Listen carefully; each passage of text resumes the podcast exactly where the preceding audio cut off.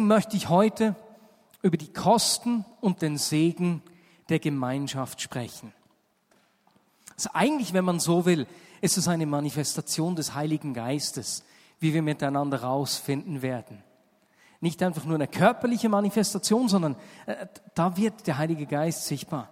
Denn wenn wir in der Geschichte schauen, sei es in der Apostelgeschichte oder auch in der Kirchengeschichte, erkennen wir, dass immer wenn es einen geistlichen Aufbruch gegeben hat, es Menschen in Gemeinschaft gezogen hat.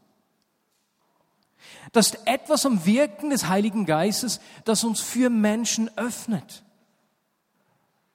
Und wir sehen das zum ersten Mal kurz nach Pfingsten und ich möchte da einsteigen. Apostelgeschichte 2. Ich werde diese Bibelstelle nicht groß vorlesen, das kannst du zu Hause lesen. Aber Lukas schildert da mit einer großen Begeisterung die Gemeinschaft der Christen. Nachdem der Heilige Geist zum Pfingsten gefallen ist, ist die Gemeinde auf einen Schlag um etwa 3000 Personen angewachsen. Von 0 auf 100 in einer Sekunde sozusagen. 3000 Menschen nicht gerade so ein Pappenstiel, ne? es ist nicht wenig. Und diese 3000 Gläubigen treffen sich täglich.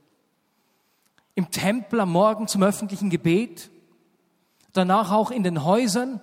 Ich meine, 3000 Menschen bringst du nicht schnell mal irgendwo unter. Wenn wir da schon heute Mühe haben, wo die Häuser etwas großzügiger ausgelegt sind, wird das damals erst recht so eine Sache gewesen sein. Und jetzt stell dir vor, die treffen sich aus dem Tempel und in den Häusern.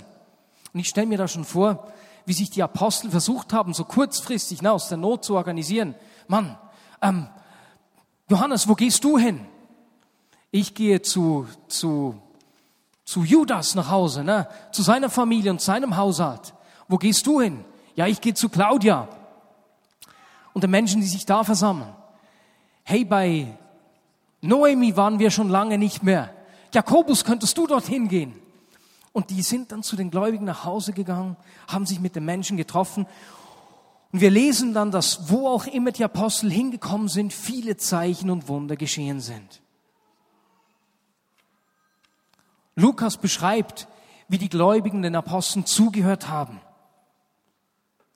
Und dann beschreibt er drei Dinge. Die hebt er irgendwie hervor, denn er schreibt sie in der Kürze gleich dreimal hintereinander. Was haben die gemacht miteinander? Dreimal spricht er davon, dass sie zusammen waren, vom Zusammensein, vom gemeinsamen Essen und vom Teilen. Das klingt schon mal gut. Essen, das tue ich gerne. Wir haben Anfang des Gottesdienstes über unsere Lieblingsmenüs ausgetauscht. Helen, auch ich liebe Lamm. Also wenn jemand Helen einladen will, Lammkoteletten sind nicht schlecht. Ne? Da triffst du auf jeden Fall ihren Geschmack. Meinen würdest du mit Lamm auch treffen. Sensationell. Die haben zusammen gegessen haben geteilt, was sie hatten. Und ich kann mir da so vorstellen, wie Petrus da in den Haushalt von Claudia beispielsweise kam, ne? Und sie sagte, Claudia, hey, du glaubst nicht, was gerade geschehen ist. Ich war da gerade in der Nebenstraße bei Sarah und, und da ist gerade wieder eine junge Familie zum Glauben dazugekommen. Und weißt du, was ihnen geschehen ist? Die Familie hat sie verstoßen. Jetzt wissen sie nicht, wo sie wohnen sollen. Und ich, ich höre dann Claudia sagen, hey, die haben noch kein Dach über dem Kopf. Die können doch zu mir kommen. Willst du danach noch zurückgehen und sie holen? Sie können bei mir wohnen. Die haben geteilt miteinander. Und wir lesen, wie Lukas in einer Begeisterung darüber schreibt, Lukas, Apostelgeschichte 2, Verse 46 bis 47. Und ihre Zusammenkünfte waren von überschwänglicher Freude und aufrichtiger Herzlichkeit geprägt. Sie priesen Gott bei allem, was sie taten, also auch beim Essen, und standen beim ganzen Volk in hohem Ansehen. Und jeden Tag rettete der Herr weitere Menschen, sodass die Gemeinde immer größer wurde. Wenn das nicht richtig toll klingt, wer möchte nicht in so einer Gruppe von Menschen sein?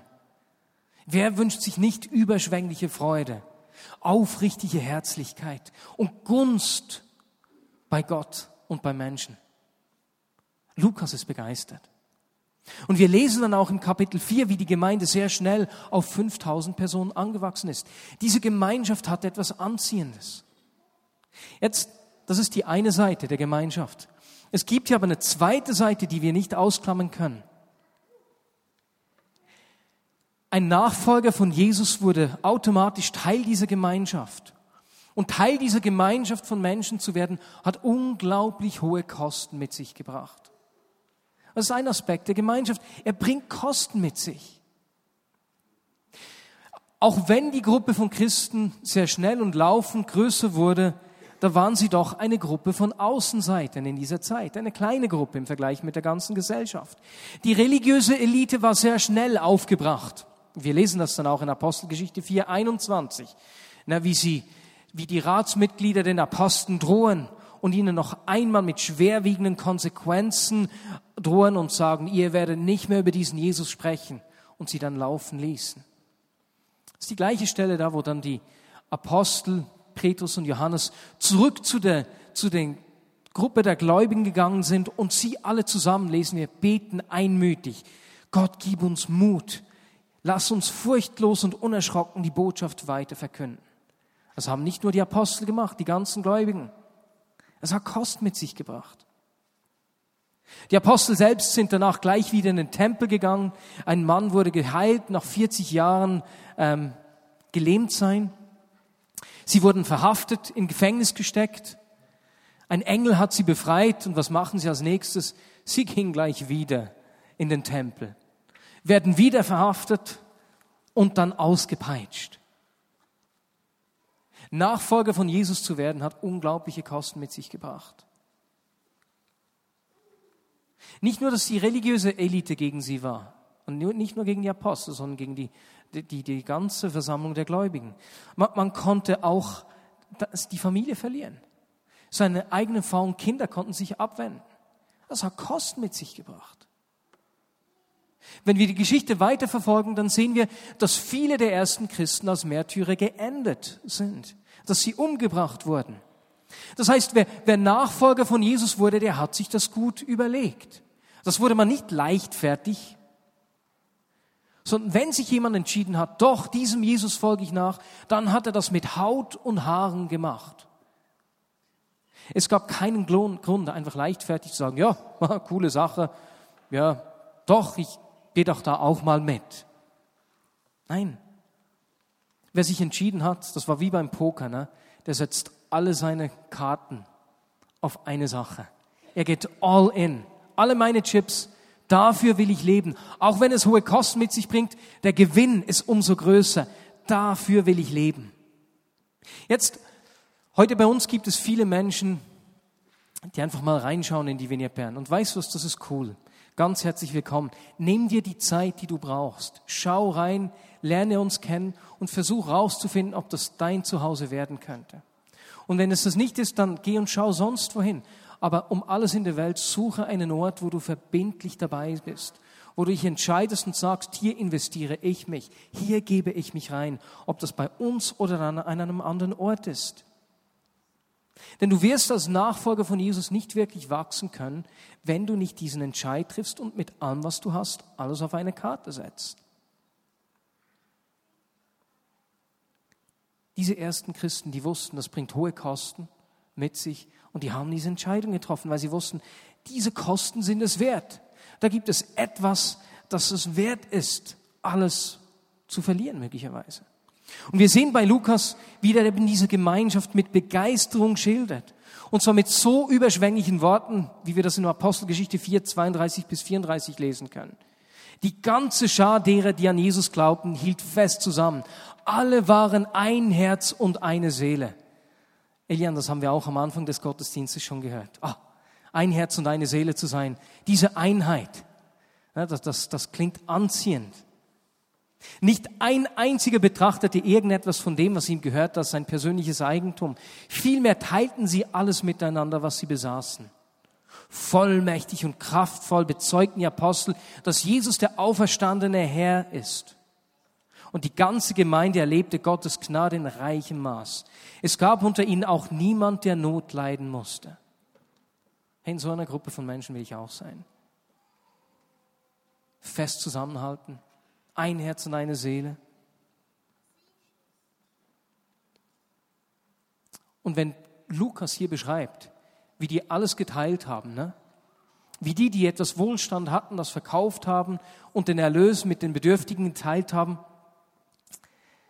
dann klingt das für uns Schweizer schon ein bisschen herausfordernder. Wir Schweizer, die wir das reichste Land oder eines der zwei, drei reichsten Länder der Welt sind. Das ist herausfordernd. Aber weißt du was? Das war es auch in der Zeit der Bibel. Denn es ist der gleiche Lukas, der in seinem Evangelium, im Lukas-Evangelium, schrieb äh, von dieser Begebenheit mit dem jungen Mann.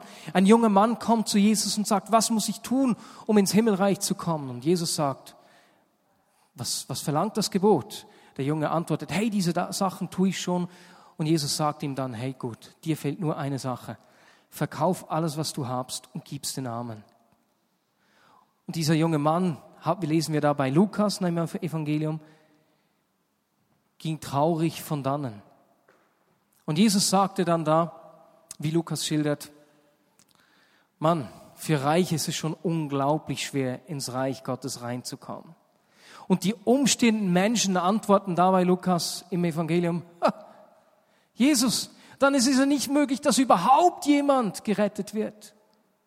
Einfach so alles zu verschenken und zu teilen, das macht doch niemand. Und weißt du, was Jesus da geantwortet hat? Was beim Menschen unmöglich ist, ist Gott möglich. Dieses Teilen war schon in der Zeit von Lukas eine schwierige Sache. Was Menschen nicht können, kann Gott tun. Das ist ein übernatürlicher Akt. Und Lukas beschreibt jetzt hier in der Apostelgeschichte, wow, da ist etwas geschehen.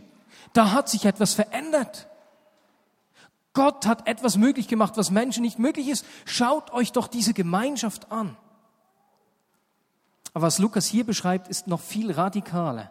Es geht sogar mehr um einfach ums Teilen des Eigentums. Denn Lukas beschreibt nicht einfach nur, was er sieht und diesen Unterschied von vorher in Lukas, ich glaube, es war 15 und jetzt in Apostelgeschichte 4. Nein, er zitiert eine Stelle aus dem 5. Mose 15. Er zitiert hier eine Verheißung und stellt so einen Bezug zu dieser Verheißung im Alten Testament dar. Da lesen wir 5. Mose 15, 4. Unter euch soll es keine Armen geben, denn ich, der Herr, euer Gott, werde euch in dem Land, Moment, falsch, Mose sagt das, eigentlich sollte es keine Armen unter euch geben, denn der Herr, euer Gott, wird euch in dem Land, das er euch als Erbe gibt, Erbe gibt reich segnen. Das ist eine Segensverheißung im Alten Testament, die offen steht. Und in welchem Zusammenhang steht diese Segensverheißung? Es geht an dieser Stelle ums Sabbatjahr. In diesem Jahr also alle sieben Jahre, sollten die Israeliten einander die Schulden erlassen. Egal, ob jemand aus schlechten Entscheidungen oder unglücklichen Umständen verschuldet war, sie sollten einander diese Schulden alle sieben Jahre erlassen. Und mehr als das, sie sollten einander zinslos Geld leihen, keine Zinse verlangen. Und diese Darlehen auch gewähren, wenn dieses siebte Jahr kurz vor der Tür stand.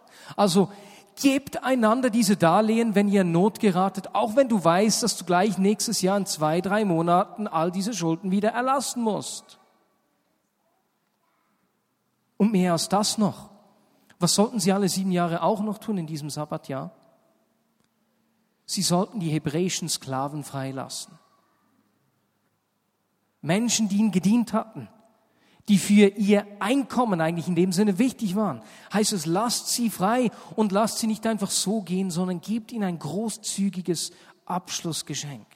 Und mit anderen Worten, was Mose hier sagt, kümmert euch umeinander, seid großzügig zueinander, lasst einander frei, schenkt euch die Freiheit und wenn ihr das tut, dann werde ich euch segnen über alle Maße, dass es keine Arme mehr unter euch geben wird. Und Lukas zitiert hier diese Stelle und sagt, Leute, wow, was wir hier erleben, ist dieser Segen, den Gott verheißen hat. Gott hat in diesen Nachfolgern von Jesus etwas bewirkt, was nur Gott möglich ist, so dass sie sich einander verschenken und zum ersten Mal in der Geschichte des Volkes Israel dieses Sabbatjahr so richtig, wirklich gelebt wird. Er war so begeistert von dem, was er sah. Ne? Und wir sehen das dann später in den Briefen der Apostel, wie sie diese Freiheit gegeben haben, wie sie das ausgelebt haben. Die Christen geben einander nicht nur zinslose Darlehen, nein, sie teilen ihr Hab und Gut miteinander. Sie kümmern sich umeinander. Sie sind gastfreundlich, nehmen Fremde auf. Sie nehmen aneinander Anteil, ermutigen und trösten einander. Sie lassen nicht nur Sklaven frei, nein, sie lassen sich lieber, wie heißt das, übervorteilen, bescheißen, übers, aufs, wie sagt man, aufs Ohr, übers Ohr hauen, aufs Kreuz legen. Irgendwie so, irgendwie so sagt man das. Ne? Sie lassen sich lieber übervorteilen, als andere vor Gericht zu bringen. Sie lassen sich gegenseitig frei, indem sie sich gegenseitig vergeben und einander Unrecht nicht vorhalten. Wow, die leben diese Freiheit.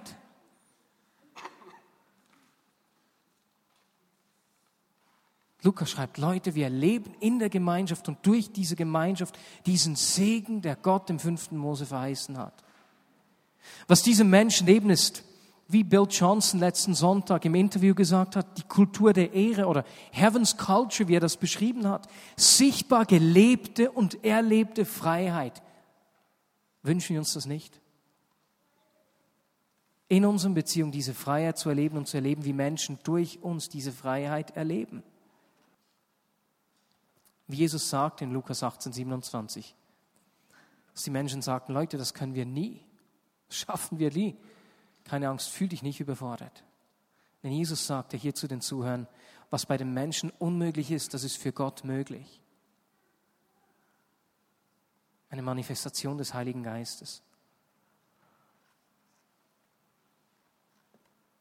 Eine Wirkung des Geistes, eine Konsequenz eines Aufbruchs ist, dass Menschen sich auf verbindliche Gemeinschaften, verbindliche Beziehungen einlassen. Beginnen sich umeinander zu kümmern sich selbst anderen Menschen zu verschenken, den ersten Schritt zu machen und nicht zu warten, bis andere Menschen den ersten Schritt machen. Was sagt uns das hier? Wenn ich hier um 15 Uhr, äh 17 Uhr Gottesdienst der Vignette Bern, 5 Uhr Gottesdienst der Vignette Bern spreche, dann sehe ich viele Menschen, die das leben. Die das seit Jahren vorleben, mich inspirieren, mich anspornen und die etwas von diesem Segen erlebt haben. Denn da hat Gott einen Segen für uns vorbereitet, versteckt sozusagen. Es gibt einen Teil des Segens, den wir nur erleben können, wenn wir uns auf diese Beziehungen einlassen. Und es ist nicht so, dass wir das dann irgendwie eben erarbeiten würden, ne, durch unsere Entscheidung, durch das wir all in gehen. Was verdienen damit? Nein, aber Gott hat uns schon gesagt, Leute, ich sage euch, wo dieser Segen liegt. Ihr müsst nicht tief graben das nicht weit weg versteckt. Schaut, dort ist die Tür. Beziehung, lasst euch auf diese Beziehungen ein.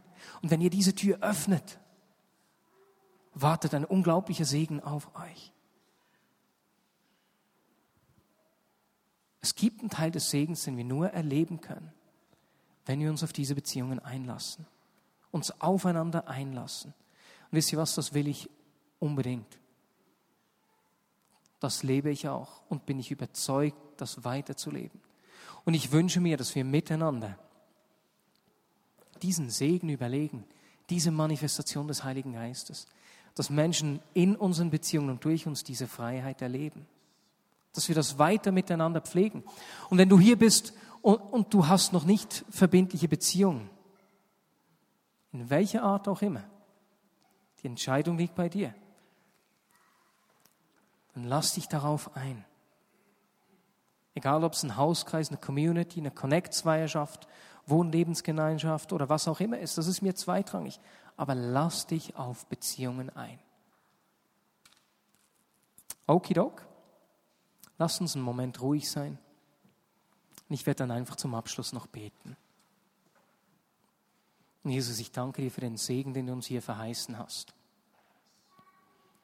Du weißt, dass es nicht mein ähm, mein Anliegen war, irgendwie Schuldgefühle auszulösen, sondern wirklich diesen Segen der Beziehungen, der verbindlichen Beziehungen aufzuzeigen. Und so bete ich dich, dass du uns einfach dies aufschließt. Wir bitten dich für diese Wirkung des Heiligen Geistes.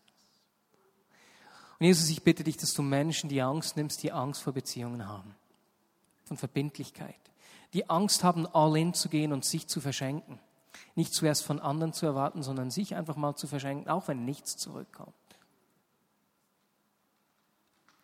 Jesus, ich bitte dich, dass du Menschen Heil schenkst, die in Beziehungen verletzt wurden, die sich geöffnet haben und vielleicht war niemand da, als sie Hilfe gebraucht haben.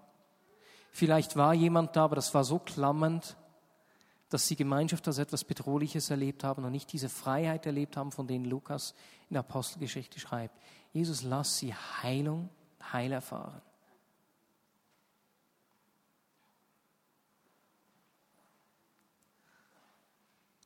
Jesus, ich will den ganzen Segen umarmen und erfahren, den du uns geben willst.